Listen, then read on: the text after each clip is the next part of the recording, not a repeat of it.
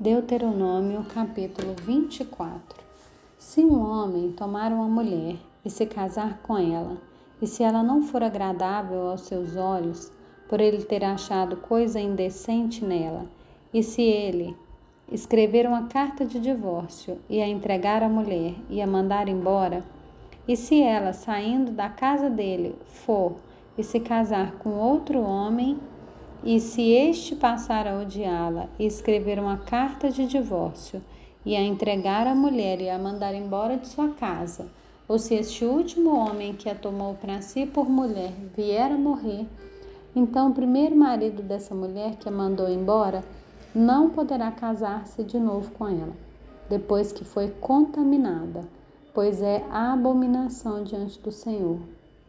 Assim vocês não farão pecar a terra que o Senhor seu Deus lhes dá por herança.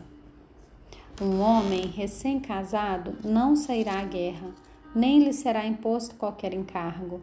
Durante um ano ficará livre em casa e fará feliz a mulher com quem se casou. Não se tomarão em penhor as duas pedras de moinho, nem apenas a de cima, porque assim se acabaria penhorando a própria vida. Caso seja encontrado alguém que, tendo raptado um de seus irmãos dos filhos de Israel, o trata como escravo ou o vende, esse ladrão deve morrer. Assim vocês eliminarão o mal do meio de vocês. Em caso de lepra, tenham todo o cuidado de fazer segundo tudo o que lhes ensinarem os sacerdotes levitas. Como lhes tenho ordenado, vocês terão cuidado de fazer. Lembrem-se do que o Senhor seu Deus fez com Miriam no caminho, quando vocês saíram do Egito. Se você emprestar alguma coisa ao seu próximo, não deve entrar na casa dele para lhe tirar o penhor.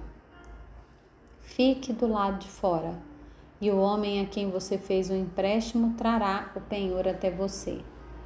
Porém, se for homem pobre, não fique com o penhor durante a noite. Ao pôr do sol, restitua-lhe sem falta o penhor, para que durma no seu manto e abençoe você.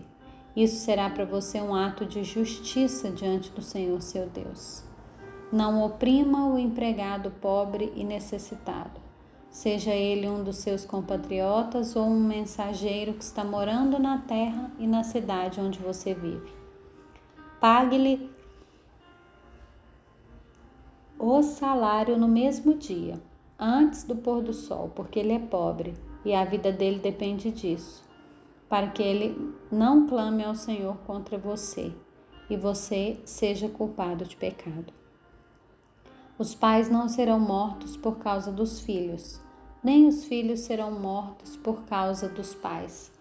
Cada um será morto pelo seu próprio pecado.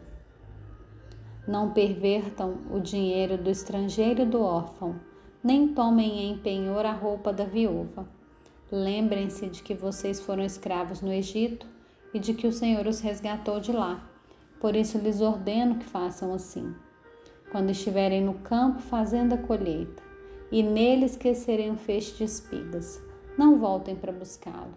Deixem que fique para os estrangeiros, para os órfãos e para as viúvas para que o Senhor, seu Deus, abençoe vocês em tudo o que fizerem. Quando sacudirem a oliveira, não voltem para colher os frutos que ficaram nos ramos. Deixem que fique para os estrangeiros, para os órfãos e para as viúvas. Ao fazerem a vindima das uvas, não sejam rigorosos demais.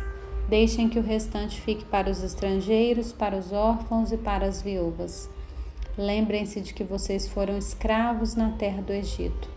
Por isso, lhes ordeno que façam assim.